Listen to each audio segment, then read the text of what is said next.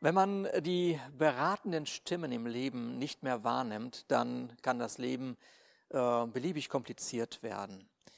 Ähm, in meiner letzten Predigt äh, habe ich genau darüber gesprochen, dass der, ich glaube, das war der David, der den Psalm 16 geschrieben hat, äh, zum Ausdruck bringt, dass Gott seine beratende Stimme ist. Und dann äh, zählt er in sieben Punkten auf, äh, was sein Leben für einen Unterschied macht. Also wie erfüllend sein Leben ist. Und dann äh, haben wir in der Predigt wahrgenommen, die ich letztes Mal gehalten habe, wie Jesus über, äh, über drei Lebensthemen spricht. Und äh, wir in diesen Reden von Jesus wahrnehmen, dass diese Lebensthemen ähm, laute Stimmen in uns sind, äh, die uns versuchen zu dirigieren, die uns versuchen zu bestimmen, die uns versuchen zu beraten. Und irgendwann kann es sein, dass wir diesen Stimmen plötzlich loyal gegenüber sind. Mit anderen Worten, die sind lauter als alles Reden Gottes oder die sind lauter als jede beratende Stimme, die es gut mit uns meint. Und äh, äh, jetzt fangen also diese Stimmen an, unser Denken zu bestimmen, unser Handeln äh, zu bestimmen.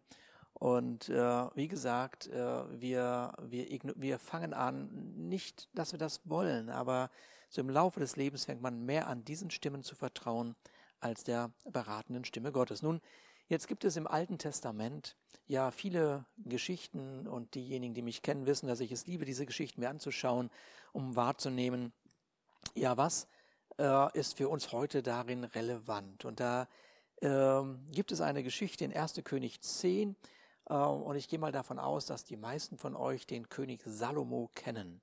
Salomo ist der Sohn von David, dem König David, ist der Nachfolger von David und er wird als der weiseste Mensch auf Erden äh, genannt. Und äh, jeder Bereich seiner Regentschaft zeichnete seine Weisheit aus. Und, äh, und äh, der Ruf seiner Regentschaft, der Ruf seiner Weisheit ging in die damalige Welt hinaus. Und man hat von ihm gehört, man hat über ihn geredet. Äh, äh, äh so der Israel oder Jerusalem wurde zu einem Pilgerort. Man, man hat sich das angeschaut, wie seine Weisheit sich in seinen täglichen, alltäglichen, wie sich seine Weisheit in seinem, seinem alltäglichen Leben zeigt.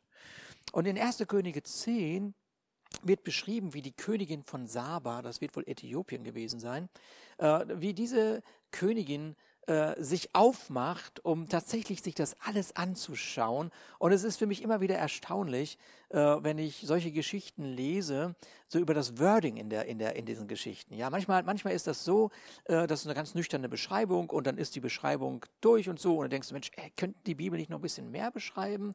Äh, könnte nicht noch ein bisschen das ausführlicher sein? Und hier wird also beschrieben, also wie diese Königin ankommt, sich das alles anschaut und jetzt heißt es folgendes, es stockte ihr der Atem. Ich meine, das ist eine Hammer-Aussage, äh, wenn, wenn man das sagt, auch selber über sich. Man, man geht irgendwo hinein und es stockt einem der Atem, weil man so überwältigt ist von der Schönheit und hier, man ist überwältigt von der Weisheit. Es ist erstaunlich, eine erstaunliche Aussage. Und sie sprach zum König, heißt es dann, also stockte ihr der Atem, und sie sprach zum König, 1. Könige 10, es ist wahr, was ich in meinem Lande gehört habe, äh, von deinen Taten und von deiner Weisheit. Und ich habe es nicht glauben wollen, bis ich gekommen bin und es mit eigenen Augen gesehen habe, und siehe, nicht die Hälfte hat man mir gesagt. Du hast mehr Weisheit und Güter, als die Kunde sagte, die ich vernommen habe. Ich meine, was ist hier an dieser Aussage so interessant? Nun, sie sagt folgendes, also es stimmt, was man über dich erzählt, aber jetzt bin ich hier und ich nehme wahr, es übertrifft das sogar noch. Oder die Realität ist besser als der Ruf. Deine Realität ist besser als dein Ruf. Was ist das für eine Aussage? Sie hatte von dem Äußeren erzählt bekommen, aber ihr Blick ins Innere führte dazu, dass ihr der Atem stockte. Und das beschreibt doch etwas, was jeder von uns kennt, denn jeder von uns trägt etwas Äußerliches, was sichtbar ist, was wahrnehmbar ist, was ablesbar ist. Und es gibt das Innere, das du nur mit wenigen teilst, vielleicht was du nur alleine kennst, was auf jeden Fall nur Gott bekannt ist. Und im menschlichen Leben spielt sich ganz viel ab in der Unterscheidung von außen und innen. Und wir wissen, wie die Werbung damit arbeitet. Sie stellt etwas dar.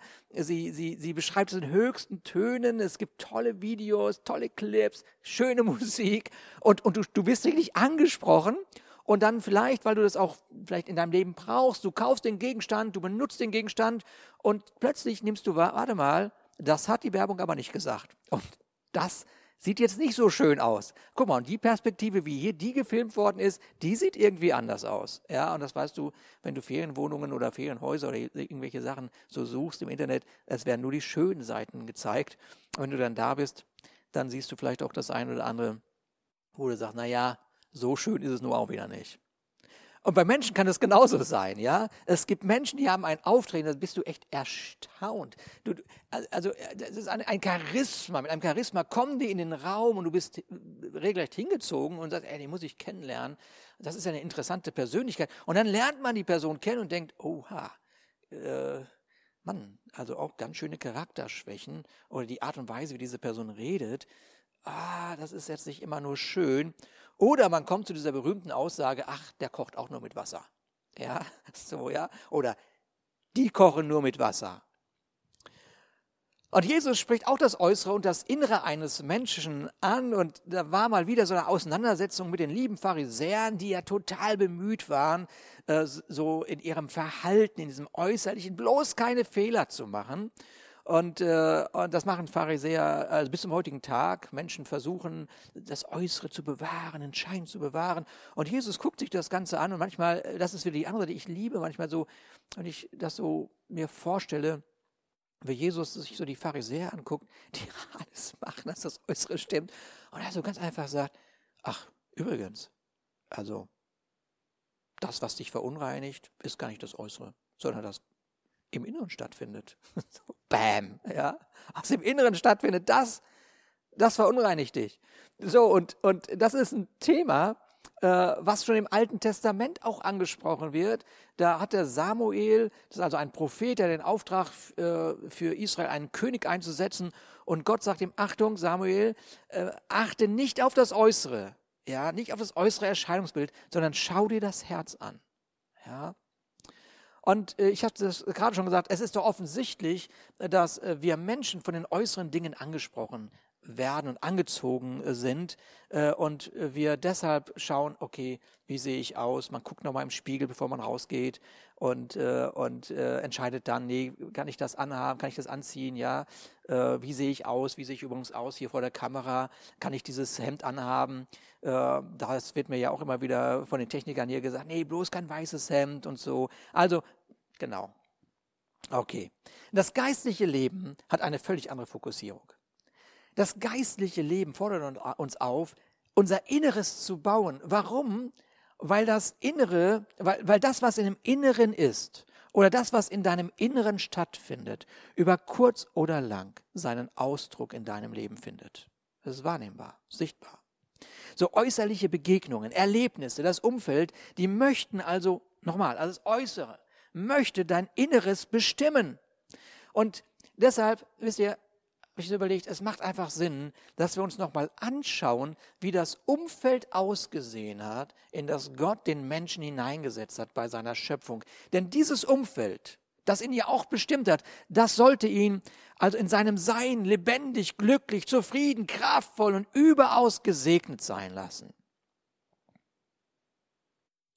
Was war das für ein Ort? Und natürlich die Bibelkenner, die wissen, ja, das war natürlich ein Garten. Ja, aber was hat diesen Garten ausgemacht? Und ganz sicher hast du nicht vor Augen, wenn wir sagen, Gott setze diesen Menschen sozusagen in einen Garten, hast du nicht einen Acker vor Augen, so ein Kartoffelfeld oder so, ja, sondern, sondern du hast, du hast vielleicht einen, einen, einen Garten vor Augen, wie man ihn vielleicht am Gardasee sieht, ja, oder in Lucca in Italien gibt's wunderbare Gärten mit Palästen, äh, so, ja, mit den schönsten exotischen Pflanzen und Blumen, mit, mit Springbrunnen, also all sowas. Mit anderen Worten, was kennzeichnet so einen Garten aus? Und du kommst, also ich komme nur auf äh, vier Themen und vielleicht gibt es noch viel mehr, aber diese vier Themen sind erstens Schönheit. Einfach Schönheit. Ja? Es ist vielleicht nicht dein Ding, so ein Garten, ja, aber trotzdem, du kommst in so einen Garten und denkst, wow, wow, echt schön. Und, und, oder oder du, du, du, denkst so, meine Güte, das ist echt Luxus pur.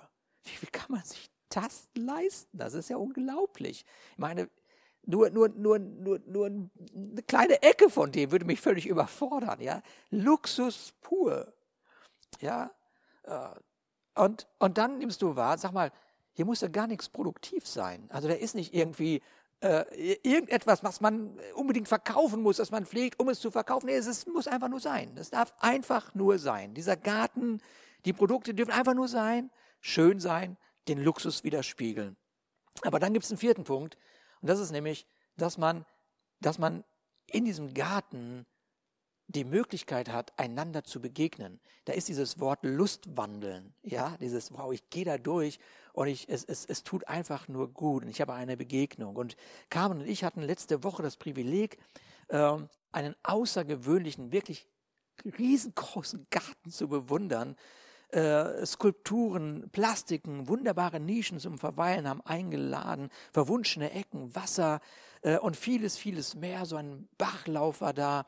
Also wirklich außergewöhnlich. Und wir sind mit dem Erben äh, durch den Garten gegangen. Und die Frage, die er sich die ganze Zeit gestellt hat, ja, äh, war, wie kultiviere ich jetzt diesen Garten weiter? Wie kultiviere ich diesen Garten weiter? Wie wird die Zukunft dieses Gartens aussehen? Und äh, jetzt wissen wir, dass Gott den Menschen in einen Garten hineinsetzt. Und jetzt haben wir im Ohr, wie Gott sagt, äh, dass er diesen Garten bewahren und bebauen soll. Und sofort haben wir mit diesen Worten, Wörtern bebauen und bewahren, äh, also aus unserer Lebensrealität betrachten wir diese Wörter. Aber hier geht es in allererster Linie darum, um zu kultivieren. Und kultivieren bedeutet, dass man das, was ist, aufrecht erhält.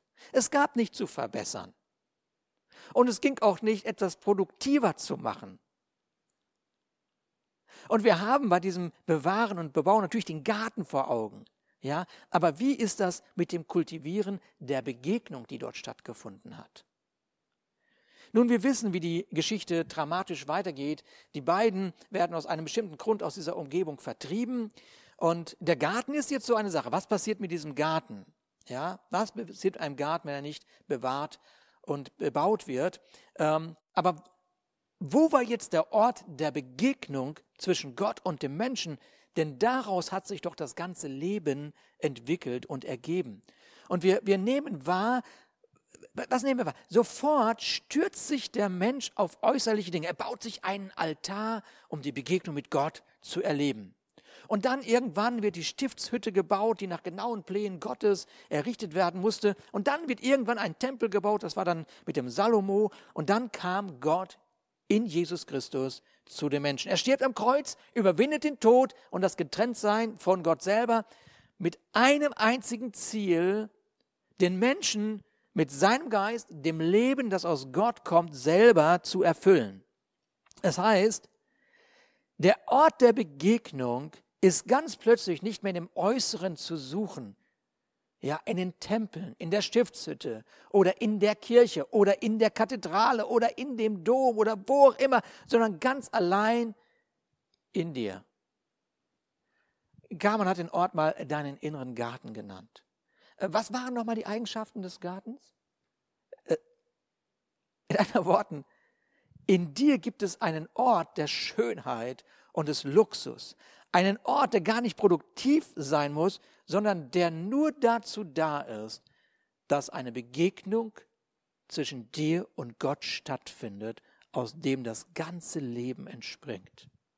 Salomo, der beschreibt es in seiner Weisheit, dass Gott tatsächlich die Ewigkeit in unser Herz hineingelegt hat. Das musst du dir mal vorstellen.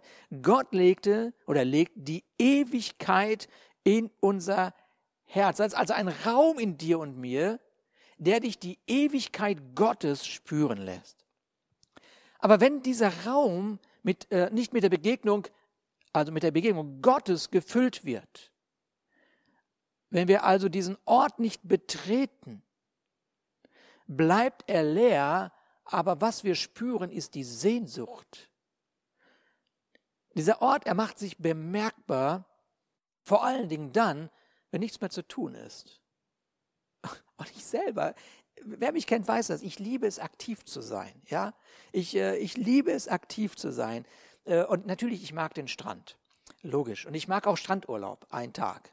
Gut, zwei Tage. Aber dann beim dritten Tag, dann werde ich schon so ein bisschen, ich denke, okay, welche Bücher nehme ich? Bücher nehme ich mit. Nicht ein, welche Bücher nehme ich mit?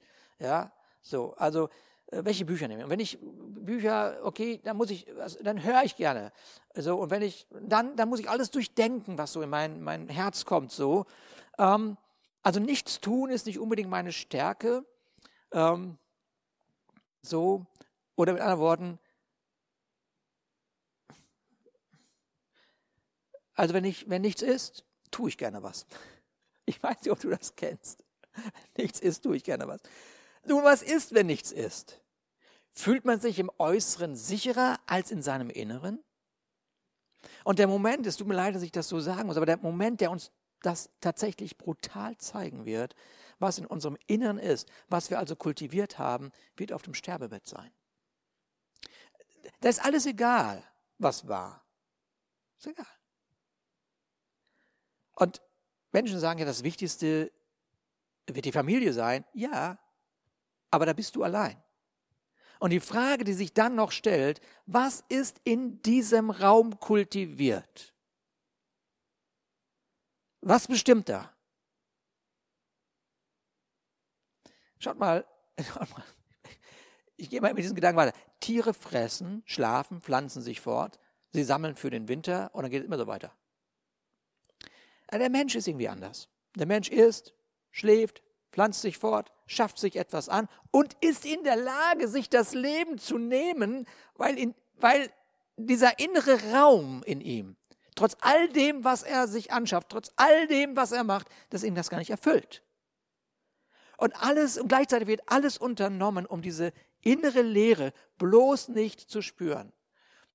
Ich hatte gestern so ein Gespräch mit jemandem, der mir gesagt hat, ja, als ich damit ihm darüber geredet hatte, hat er mir das bestätigt und gesagt, ja, weißt du, ich, das Einzige, wo ich diese innere Leere nicht mehr gespürt habe, war, als ich mich völlig vergessen äh, in einem Tanz wiedergefunden habe, also in der Diskothek. Ich war völlig versunken in diesem Tanz.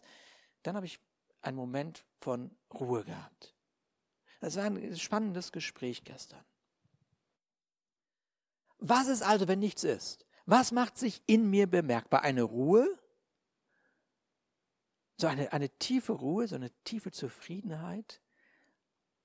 Weil jetzt begegne ich meinem Gott und ich höre seine beratende Stimme, seinen Frieden, wie er mit mir redet.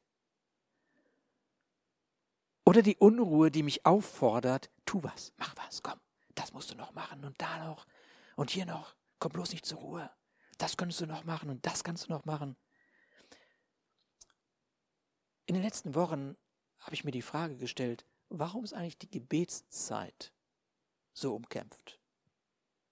Oder schau dir doch mal deine Gebetszeit in, in aller Ruhe an. So richtig, so ohne Verdammnis. Ja, so, oh, jetzt fühle ich mich aber schlecht. Nee, nee. Aber mal so ganz ruhig, so.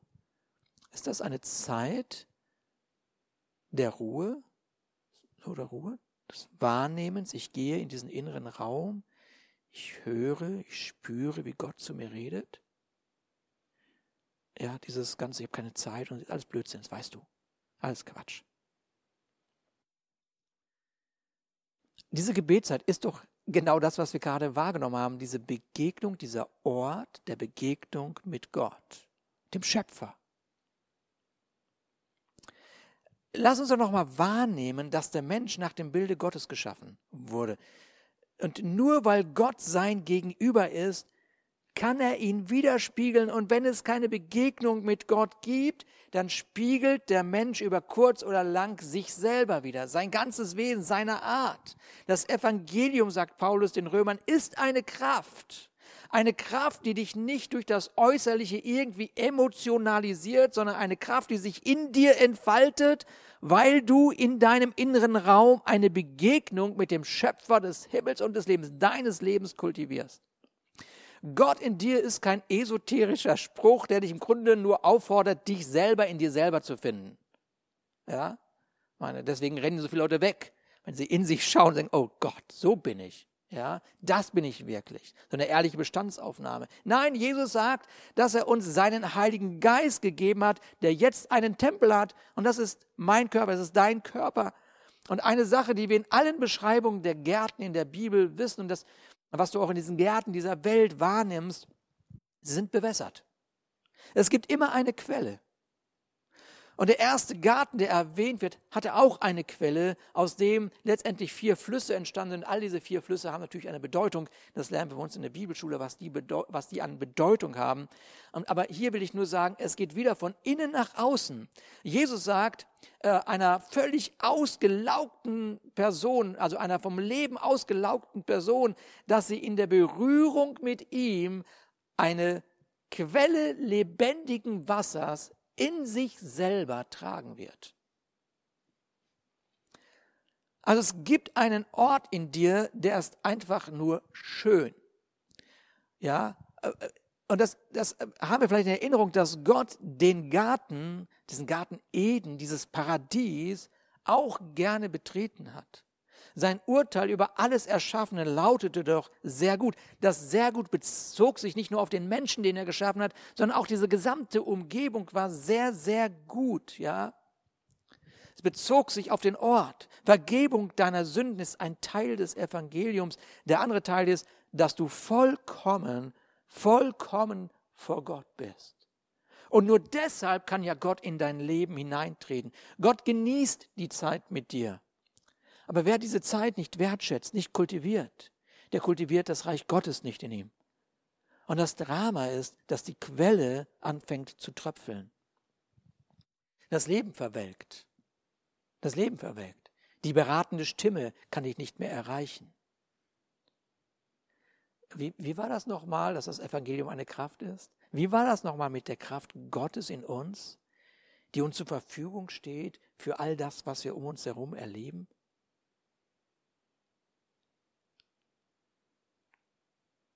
Was ist das Bestimmende? Wenn du zur Ruhe kommst und über das, was in dieser Welt stattfindet, ja, meine, erfüllt mich das mit Unruhe? Erfüllt mich das mit, mit Angst? Oder ist da diese Stimme Gottes, die mir seine Weisheit, seine Erkenntnis offenbart für mich, für mein Leben, für meine Familie, für die Gemeinde? Wo auch immer, für meine Arbeit, für den Ort, an den Gott mich gesetzt hat. Und da wieder sehen wir, weißt du, Wissen reicht nicht aus. Wissen reicht nicht aus. Du kannst dir so lange in der Leuchtfeuergemeinde zu Hause sein, du kannst so viel Predigten hören von uns. Ja, du kannst die Bibelschule machen, wo du lernst, dass es fünf Grundwahrheiten gibt. Ähm, ja, so von, von Vergebung, Austausch, Gerechtigkeit, Autorität und Kraft. Das kannst du alles wissen und dennoch überhaupt keine Kraft in dir verspüren. Wissen reicht nicht. Es braucht eine authentische Begegnung mit deinem Gott in dir. Und die Königin von Saba ist wie ein Bild für diese Welt. Sie trägt die Sehnsucht nach der Weisheit des Himmels in sich. Und endlich hört sie von der Gemeinde, endlich hört sie von den Söhnen und Töchtern Gottes. Also macht sie sich auf den Weg. Sie möchte das sehen. Ist da Hoffnung in der Gemeinde? Ist da Hoffnung bei dem Sohn Gottes? Ist da Hoffnung bei der Tochter Gottes? Und sie macht sich auf, sie kommt in die Gemeinde, sie kommt in dein Leben, sie kommt in dein Haus. Und die Frage ist, was haben die Söhne und Töchter Gottes kultiviert? Und wieder, wieder nehmen wir wahr, nein, nein, wir sprechen nicht von dem Äußeren. Wir sprechen nicht von deinem, deinem Facebook-Account. Wir sprechen nicht von deinen Fotos auf Instagram. Wir, wir, wir schauen nicht auf die Webseite der Gemeinde, sondern wir schauen in das Innere. Stockt der Welt der Atem.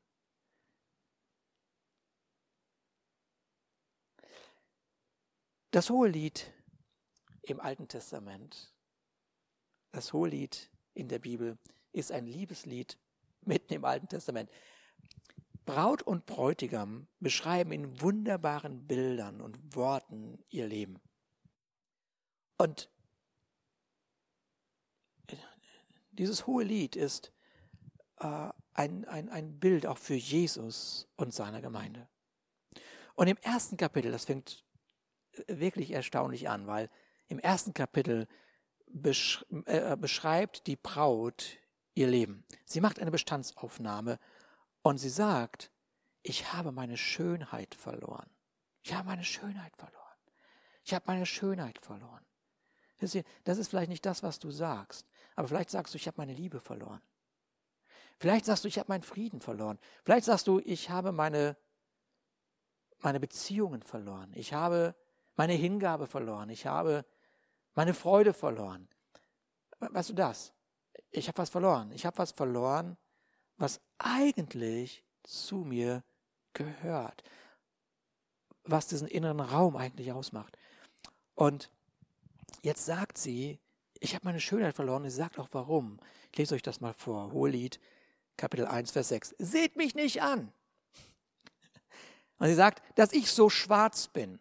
Und also in anderen Übersetzungen steht braun. Und das ist einfach nur der Hinweis, ähm, dass sie auf dem Land arbeiten musste. Ja? De, zu dem Zeitpunkt war man schön, wenn man hell war. Ja, das war dann ein Zeichen dafür, dass man nicht auf dem Land arbeiten musste, sondern im Palast gelebt hat. Und sie sagt, ich bin nicht mehr schön, ich bin schwarz und ich bin braun, ja, denn die Sonne hat mich so sehr verbrannt. Meiner Mutter Söhne zürnten mit mir, sie haben mich zur Hüterin der Weinberge gesetzt. Und jetzt kommt's. Aber meinen eigenen Weinberg habe ich nicht behütet. Wow. Wow. Wisst ihr, gibt es ganz, ganz viel zu sagen zu diesem Vers, aber ich, ich will das zusammenfassen. Sie stellt fest, dass sie so sehr mit dem Leben beschäftigt war. Sie stellt fest, dass sie so sehr mit dem Leben anderer beschäftigt war, dass sie ihren eigenen Weinberg, ihren eigenen Garten, ihren eigenen inneren Raum nicht bewahrt hat. Und deshalb ist die Schönheit verloren gegangen. Und das ganze hohe Lied dreht sich dann um die Frage, wann und wie wird die Begegnung zwischen Braut und Bräutigam wieder sein? Wann wird die gesamte Schönheit von Jesus und der Gemeinde zum Ausdruck gebracht werden? Und während ich diese Predigt so durchgedacht habe, bin ich auf eine, eine Aussage gekommen von äh, einer Mystikerin, die so um 1500 gelebt hat, Teresa von Avila, die sagt folgendes. Hätte ich früher erkannt, was ich jetzt weiß, dass der winzige Palast meiner Seele einen so großen König beherbergt, dann hätte ich ihn nicht so häufig darin allein gelassen. Wow. Lass uns nochmal ins Neue Testament springen. Jesus zeichnet sich ja aus, dass er viele Gleichnisse erzählt. Und dann erzählt er von diesem Gleichnis von diesem Seemann, der also die Saat aussät und, äh, und dann äh, sagt er, einiges von dem gering, äh, äh, gerät äh, unter den Dornen. Und jetzt wollen natürlich die Jünger wissen, äh, Jesus, erzähl uns mal, was sind denn die Dornen? Ja, was sind denn die Dornen, die diese Saat zum Ersticken gebracht haben?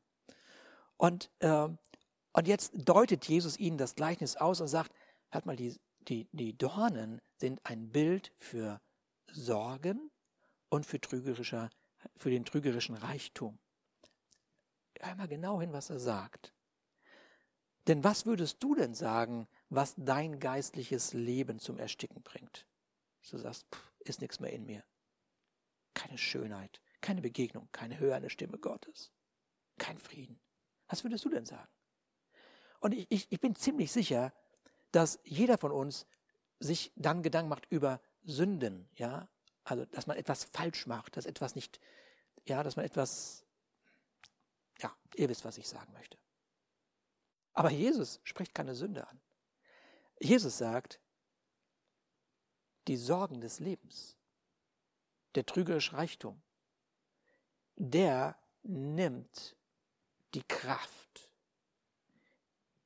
Die nehmen oder ja, die nehmen die Aufmerksamkeit.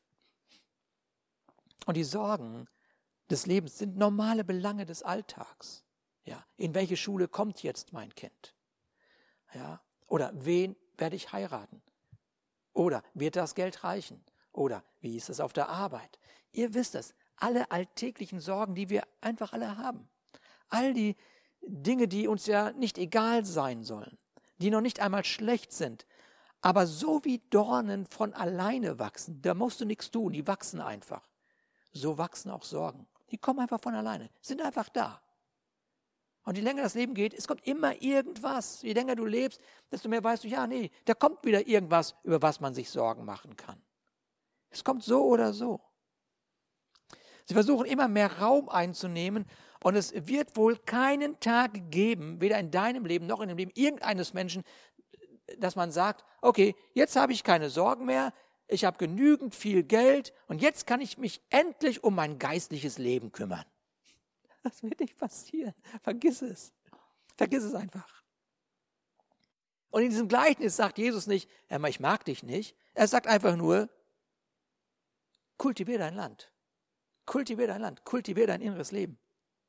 Und du entscheidest, wie du leben möchtest. Jeder von uns kennt Martha und Maria. Ja, diese beiden Schwestern. Ja, und ich will da gar nicht viel zu sagen.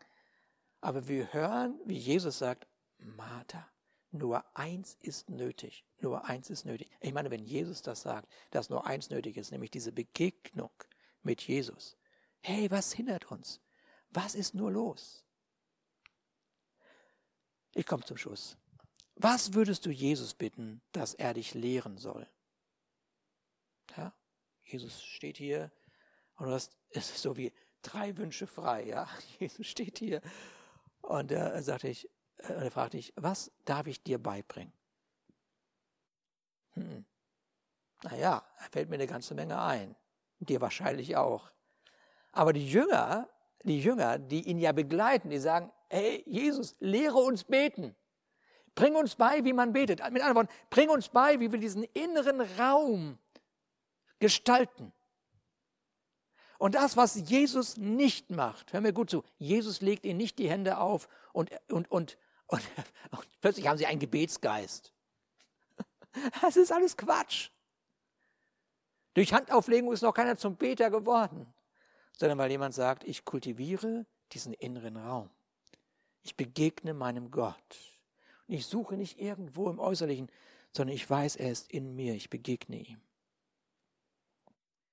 Nein, Jesus legt die Hände nicht auf, sondern er lehrt sie, das Vaterunser zu beten.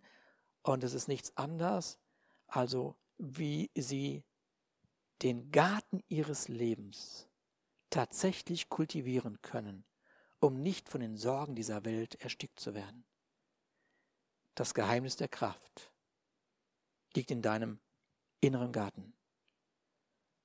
Und wenn du den kultivierst, bringst du Frucht zur rechten Zeit und erlebst eine Quelle, die nicht versiegt.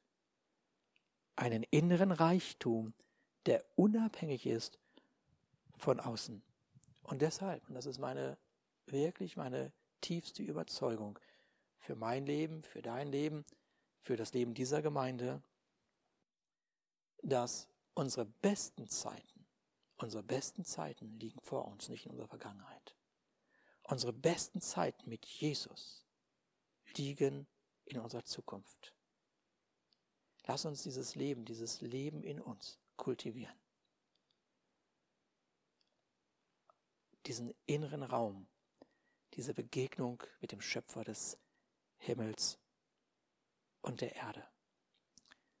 Vater, ich danke dir, dass du es uns so leicht gemacht hast, dass wir, dass wir zur Ruhe kommen können, ohne unruhig zu werden. Sondern wir, wenn wir zur Ruhe kommen, können wir zu dir kommen. Und du kommst zu uns. Und es findet eine Begegnung statt, wo du uns gut tust mit der Fülle des Himmels. Wo du zu uns redest, uns berätst, wo wir deine Liebe wahrnehmen, deine Güte, deine Barmherzigkeit, wo wir deine Beratung wahrnehmen für all die Themen, die uns erfüllen wollen mit Sorgen. Wo wir wirklich erleben, wie wir unsere Sorgen auf dich legen, ganz bewusst. Vater, ich danke dir, dass diese Predigt heute Morgen, dass die nicht irgendeine Predigt sein wird in dem Leben der Zuhörer, Zuschauer, sondern dass wir dich in uns nicht so oft alleine lassen. Amen.